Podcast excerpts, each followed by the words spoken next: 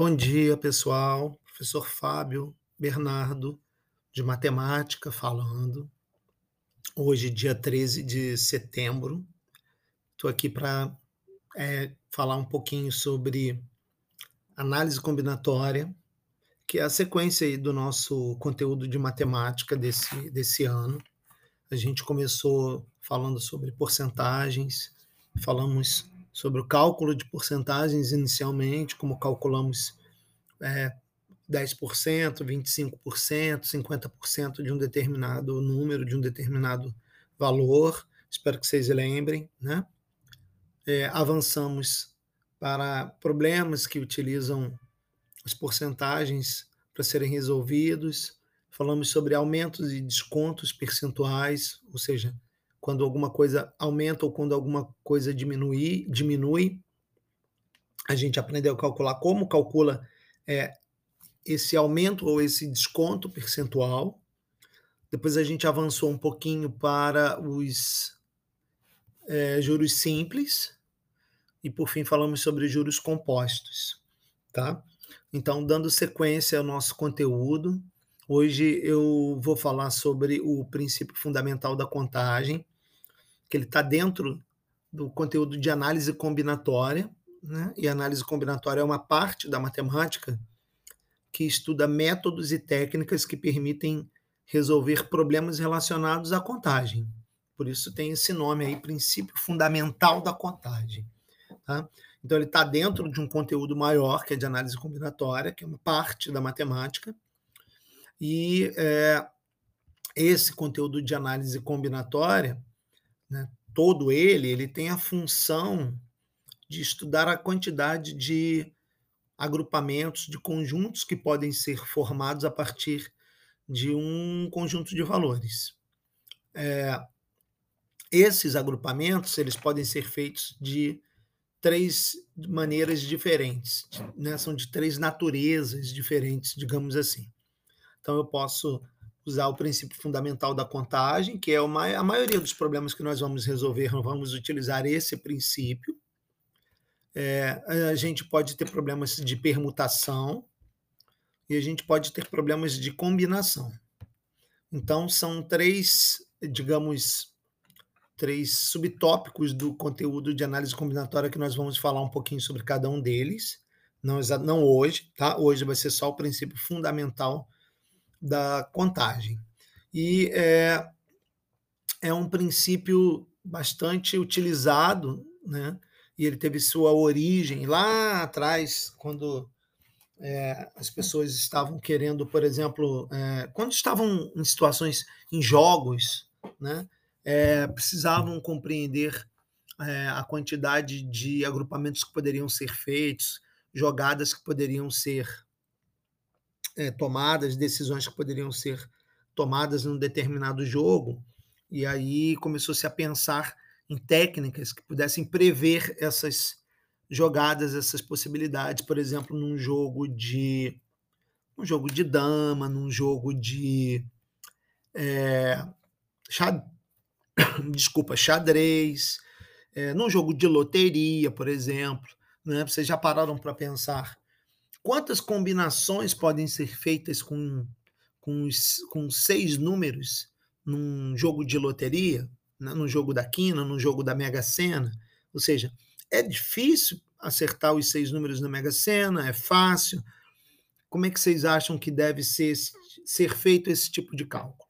Então, a análise combinatória ela ajuda a resolver problemas quando você precisa é, fazer escolhas e quando você precisa compreender e saber quais são as possibilidades dessas escolhas, né? de quantas maneiras essas escolhas podem ser feitas. Então, uma outra situação bem comum que está dentro desse conteúdo de análise combinatória, por exemplo, é quando você vai escolher uma senha. Uma senha para você entrar no seu celular, uma senha para você entrar no seu e-mail, uma senha para você acessar a sua conta no banco. Né? Já pararam para se perguntar quantas senhas diferentes são possíveis, dadas as regras do banco, né? ou do aplicativo, ou do celular? Se você tem que escolher uma senha de seis números no seu celular, por exemplo, para habilitar a tela dele, Quantas senhas possíveis existem? Então, a, a combinação, né, esse tipo de cálculo, ele está presente no nosso cotidiano. Então, a gente é, passa por essa situação, por essas situações de cálculos de possibilidades com frequência, mas muitas vezes a gente não, não para para pensar de que maneira isso foi feito ou de que maneira isso pode ser feito. Né?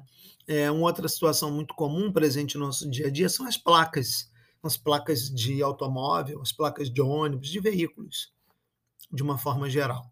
Talvez, não sei se todos já repararam, mas as placas, os carros são identificados por uma placa que tem letras e números.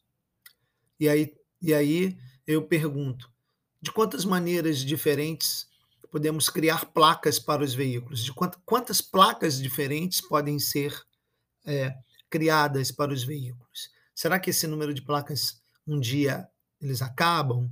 E o que, que acontece quando esse número acaba? Situação similar acontece nos números de telefone. Não sei se vocês é, se recordam, mas é, há um tempo atrás todos tivemos que acrescentar um número antes do um 9 no, no, no número do celular. Isso se deu porque a quantidade de números já estavam se esgotando. Né?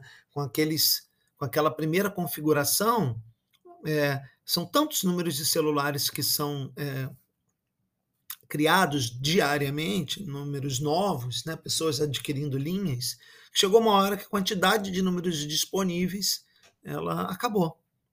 E a gente sabe que não pode ter dois, é, duas pessoas não podem ter o mesmo número de telefone. O, número de telefone é um número único. A mesma coisa o CPF de cada um, que é o cadastro de pessoa física. Cada pessoa tem um único número. Né? E esse número identifica, nos identifica enquanto cidadãos. Então, é, de quantas maneiras diferentes, quantos telefones diferentes a gente pode, né, quantos números de telefones diferentes a gente pode é, é, criar né, com, essa, com as regras que nós temos nos dias de hoje. Então, tem que pensar, né, porque as regras precisam ser respeitadas. Os números de telefones em si, eles não começam com um, por exemplo. Em geral, eles começam com nove, eles, ou, ou algumas operadoras começam com oito. Né? Então, tem regras. Ah, então, nesse caso, isso já é uma primeira regra que diz que o primeiro número só pode ser 9 ou 8. Ou seja, seriam duas possibilidades para começar né, a criar um número de telefone. Então, a análise combinatória ela, ela faz isso. E o princípio fundamental da, da contagem ele nos ajuda a descobrir essas possibilidades, essas quantidades, esses agrupamentos. Né? No final de semana, no sábado, eu coloquei um, um texto para vocês, mas eu tenho procurado, além do texto, falar um pouco dessas situações teóricas nos nossos encontros síncronos e procuro, tenho procurado gravar esses episódios de podcast também, porque eu acho que esses diferentes formatos ajudam vocês uma melhor forma, tá? Então eu, eu vou falar um pouco sobre o que eu enviei para vocês no sábado, o texto aqui, que tem exemplos de como funciona o princípio multiplicativo, de como a gente pode usar o princípio multiplicativo para resolver problemas. E aí eu vou disponibilizar para vocês também uma atividade, né? um exercício para a gente começar a treinar o princípio multiplicativo, tá bom? Bom, então no, no arquivo que eu enviei no sábado, há um texto e ele começa dizendo que o princípio fundamental da contagem é uma técnica para calcularmos de quantas maneiras diferentes decisões podem ser tomadas. Se uma decisão, por exemplo, pode ser tomada de X maneiras e uma outra decisão pode ser tomada de Y maneiras, o número total que essas decisões podem ser tomadas simultaneamente é calculado pelo produto de X multiplicado produto de x por y, ou x multiplicado por y ou seja, x vezes y. Bom, em outras palavras, o que isso quer dizer? É, antes da gente pensar nessa multiplicação, eu vou dar um exemplo, tá? Eu vou dar alguns exemplos e a gente vai resolver sem é, é fazendo, contando as possibilidades manualmente para vocês entenderem o processo. Então, uma situação muito comum é, pela qual os alunos do IBC passam, né? não sei se vocês também chegaram a vivenciar isso, é que muitos é, residem em uma outra cidade, que não a cidade do Rio de Janeiro. E com isso, é, muitos dos nossos alunos eles precisam chegar primeiro até o centro da cidade, alguns vão para a central do Brasil, né, para depois tomarem um outro transporte para seguirem para o IBC. Né? Essa é uma situação muito comum vivenciada por nossos alunos. Então, vou colocar aqui, um, vou ler aqui um problema que, é, que, que representa essa situação. É, para ir de casa à escola, uma pessoa deve passar pelo centro da cidade. Sabe-se que de casa até o centro, ela pode utilizar trem, ônibus ou van. Do centro até a escola, pode utilizar ônibus ou metrô. Então, só repetindo, a pessoa mora numa outra cidade e aí para chegar até o centro, é, para chegar até o centro, ela pode utilizar três meios de transporte: trem, ônibus ou van. Tudo bem? E do centro até a escola, pode utilizar ônibus ou metrô. Aí a minha primeira pergunta: de quantas maneiras diferentes a pessoa pode ir de casa até o centro? Tá? Essa é uma pergunta bem simples. A resposta está no enunciado, né? porque fica bem claro logo no início, quando a gente cita aqui de casa até o centro, ela pode utilizar trem, ônibus ou van, ou seja, de três maneiras diferentes. Tá certo? Então, essa letra A, bem tranquila. A letra B pergunta de quantas maneiras diferentes a pessoa pode ir do centro até a escola. Certo? Bom, do centro até a escola, essa também é uma pergunta quase que de interpretação de texto, porque está escrito no enunciado, está sendo dito no enunciado, que do centro à escola pode ir de ônibus ou de metrô. Tudo bem? Então, de quantas maneiras? A resposta seria duas maneiras. Já no item C, eu pergunto de quantas maneiras diferentes a pessoa pode ir de casa à escola, sabendo que de casa ao centro ela foi de trem. Tá? Então agora eu quero saber o número de possibilidades para a pessoa sair de casa até a escola, ir até a escola. Porém, a primeira opção, quando, chega, quando ela precisa chegar ao centro, a única opção é pegar o trem. Né? Então, se eu quero pegar o trem, então eu já, de, já delimitei essa primeira condição. Então, uma possibilidade, peguei o trem. Depois que eu pego o trem, quando eu chego no centro da cidade, quantas opções a gente tem para chegar até a escola? Então, nós temos duas opções, que seria ou pegar o metrô ou pegar o ônibus. Tá certo?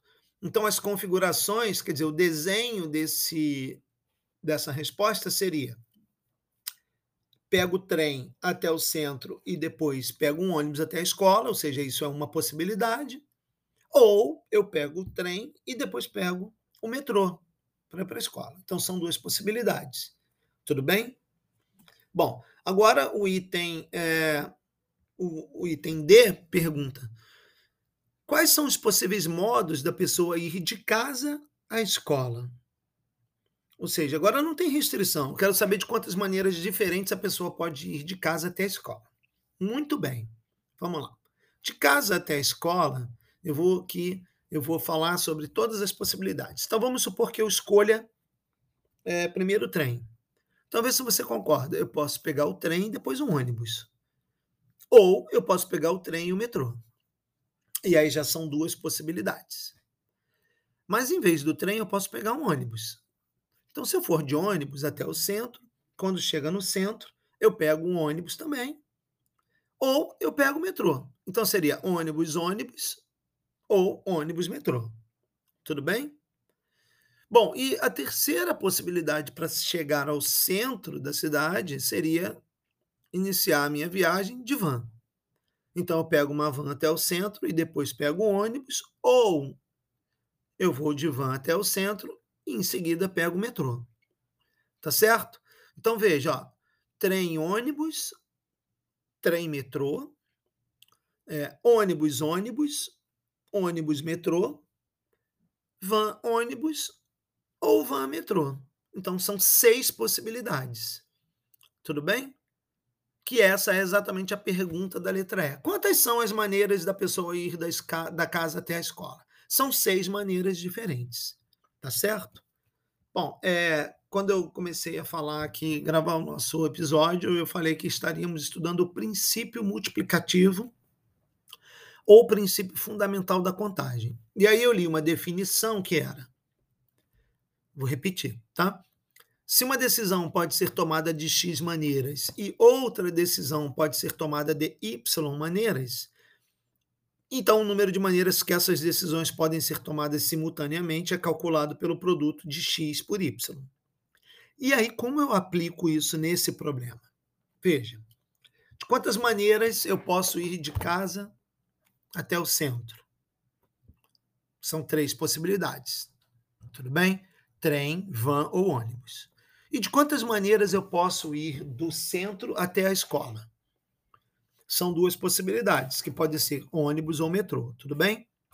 Então, se eu tenho três é, formas de chegar até o centro e depois eu tenho duas formas para chegar, dois caminhos para chegar até a escola, basta eu fazer três vezes dois, que dá seis, que é exatamente a resposta do item E, né? que seriam quantas maneiras da, de quantas, quantas são as maneiras da pessoa ir de casa à escola, ou seja, seis possibilidades usando o princípio multiplicativo. Tudo bem? Então, esse foi nosso primeiro exemplo de como a gente pode usar o, o princípio multiplicativo ou princípio fundamental da contagem para resolver um, um problema, para encontrar né, o número de formas diferentes de eu sair da minha casa e ir até o, a escola. Lembrando que cada um pode né, utilizar meios de transportes diferentes. Então, depois vocês podem pensar de quantas maneiras diferentes vocês poderiam sair da casa de vocês para chegar até a escola. Ou seja, quantos são os meios de transportes que vocês utilizam para chegar até a escola? Será que precisam passar pelo centro da cidade antes?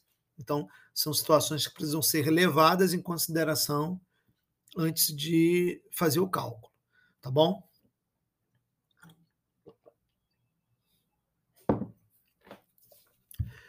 É, vamos ao exemplo 2, que é o exemplo de uma lanchonete, que é uma situação também bastante comum. É, imagino que vocês já tenham ido a uma lanchonete, fazer uma refeição, fazer um lanche, e as possibilidades de escolhas, em geral, são grandes. Então, quando você vai escolher uma bebida, que você pode escolher um suco, e aí tem diferentes tipos de suco. Quando você vai escolher um refrigerante, que também tem diferentes sabores diferentes, é, sabores de, de, de, refrigerante, onde você vai comprar um salgado, né, que também existem diferentes salgados ou picolés, enfim, são escolhas que precisamos é, fazer na hora que vamos até uma lanchonete. E aí, aqui né, dentro do nosso contexto da análise combinatória, a minha pergunta é de quantas maneiras diferentes nós podemos fazer essas escolhas, tá? Então, como eu disse, a análise, o princípio fundamental da contagem, nos ajuda a tomar decisões, saber quantas possibilidades nós temos, por exemplo. Então, esse problema ele diz o seguinte: uma lanchonete é, vende cinco sabores de picolé, que são goiaba, manga, uva, abacaxi e coco. Tudo bem? Cinco sabores de picolé: goiaba, manga, uva, abacaxi e coco. E três tipos de salgados: coxinha, pastel e quibe. Tudo bem? Então são cinco sabores de picolé e três tipos de salgados. Muito bem. Maria só tem dinheiro para comprar um picolé ou um salgado. Quantos são os possíveis pedidos que Maria pode fazer? Essa é a letra A. Na letra B, Laura vai à lanchonete comprar um picolé e um salgado. Quantos pedidos diferentes ela pode fazer? Você deve estar pensando, mas esses problemas são iguais, né? Maria quer comprar um picolé ou um salgado, e Laura quer comprar um picolé e um salgado. E as duas perguntas são em relação a quantos são os possíveis pedidos que elas podem fazer. Bom, se vocês é, prestaram bem atenção no que, no que eu li, no que eu falei, Né? No item A, Maria quer comprar um picolé ou um salgado. E Laura, no item B, quer comprar um picolé e um salgado. Então, a diferença dentre, dentre é, desses itens, a diferença é, principal desses itens é que um utiliza a palavra ou e o outro utiliza a palavra e. E eu não sei, vocês conseguem perceber qual é a diferença entre o uso da palavra ou e o da palavra e? Pois bem, vamos lá. Como Maria, vamos ao item A, tá? Que é o exemplo onde tem o ou. Maria quer comprar um picolé ou um salgado. É, em outras palavras, significa que ela só vai comprar um desses objetos, um desses é, é, alimentos, digamos assim. Ou vai ser um picolé ou vai ser um salgado. Tá certo? Isso significa, então, que ela tem cinco opções de picolés e tem três opções de salgados. Mas como ela só vai comprar um deles, porque tem esse termo ou, então há oito pedidos possíveis, né? Pode ser qualquer um dos cinco picolés ou qualquer um dos três salgados, tudo bem? Observe que o uso do conectivo ou no problema sugere que o total de possibilidades se dá por meio da soma das possibilidades de escolher um picolé ou escolher um salgado. Né? Então, ela vai comprar qualquer um dos cinco picolés ou qualquer um dos três salgados, por isso dá um total de oito possibilidades. Cuidado, porque, como eu estava falando sobre o princípio multiplicativo, isso não significa que em qualquer ou em todos os problemas nós devemos sempre multiplicar as possibilidades. Né? Você vai ter que ficar muito atento ao uso desse conectivo ou e o conectivo e. Tá certo? No item B, olha, agora vamos pensar no problema que tem o conectivo e. Laura vai à lanchonete comprar um picolé e um salgado. Quantos pedidos diferentes ela pode fazer? Repara que aqui, olha, ela vai comprar, ela vai levar duas é, qualidades de lanche diferentes. Ela vai levar um picolé e um salgado. Nesse caso, o número de, de possibilidades, né, a quantidade de escolhas que ela pode fazer aumenta muito. Vamos ver quais são essas escolhas? Então, veja. Vamos supor que ela comece, ela escolha o picolé goiaba, tá? Escolhendo o picolé goiaba, eu já fiz a minha primeira escolha. Agora eu vou escolher o salgado. E a gente sabe que nós temos, segundo o problema, três salgados diferentes. Então, partindo do princípio que ela escolheu a goiaba, eu teria goiaba e coxinha, ou goiaba e pastel, ou goiaba e quibe. Tudo bem? Quer dizer, a partir da escolha do picolé, que foi a goiaba, eu tenho três opções para escolher o salgado. Então, goiaba coxinha, goiaba pastel ou goiaba e quibe. Então, são três possibilidades. Tudo bem? No entanto, em vez da goiaba, eu posso escolher a manga. Então, caso eu escolha o picolé manga, eu vou ter mais três possibilidades. Veja: manga coxinha, manga pastel ou manga quibe. Certo? Então já estamos aí com seis possibilidades, que são, são três para a escolha da goiaba, mais três possibilidades caso eu escolha a manga, e isso vai se repetir com as outras escolhas de frutas dos picolés, né? Quer dizer, sabores dos picolés. Então, quando eu escolher, se eu escolho a uva, por exemplo, picolé de uva, o que, que vai acontecer? Eu tenho três é, possibilidades de escolher o salgado. Então ficaria uva coxinha, uva pastel ou uva quibe. Isso também vai acontecer com abacaxi, ou seja, abacaxi coxinha, abacaxi pastel ou abacaxi quibe. E por fim também acontece quando eu escolho picolé de coco. E aí eu teria coco mais coxinha, coco mais pastel ou coco mais quibe, certo? Ou seja, há 15 possibilidades de se comprar um picolé e um salgado, e isso poderia ter sido observado da seguinte forma: é, se há cinco possibilidades para comprar um picolé e três possibilidades para comprar um salgado, então para cada escolha de picolé haverá três escolhas de salgados. Assim, o total de possibilidades seriam 5 vezes 3, que é igual a 15 são 15 maneiras diferentes, tá certo? E aí exatamente isso que diz o princípio multiplicativo. Como você tem cinco opções para comprar picolé e três opções para comprar salgados, bastaria você fazer 5 vezes 3, que é igual a 15, para encontrar o total de possibilidades de compra de um picolé e um salgado. Tudo bem? Reparem que, nesse caso, ó, o conectivo E no enunciado sugere que o total de possibilidades se dê por meio da multiplicação entre o total de picolés disponíveis e o total de salgados disponíveis. Então, quando esses problemas eles tiverem é, o conectivo E, nós devemos multiplicar né, a quantidade de possibilidades do primeiro, da primeira escolha vezes a quantidade de possibilidades da segunda escolha. Isso chama-se princípio multiplicativo. Tá certo? É, vamos ao último exemplo. Tá? Na lanchonete da escola há dois tipos de pães: pão francês e pão de forma.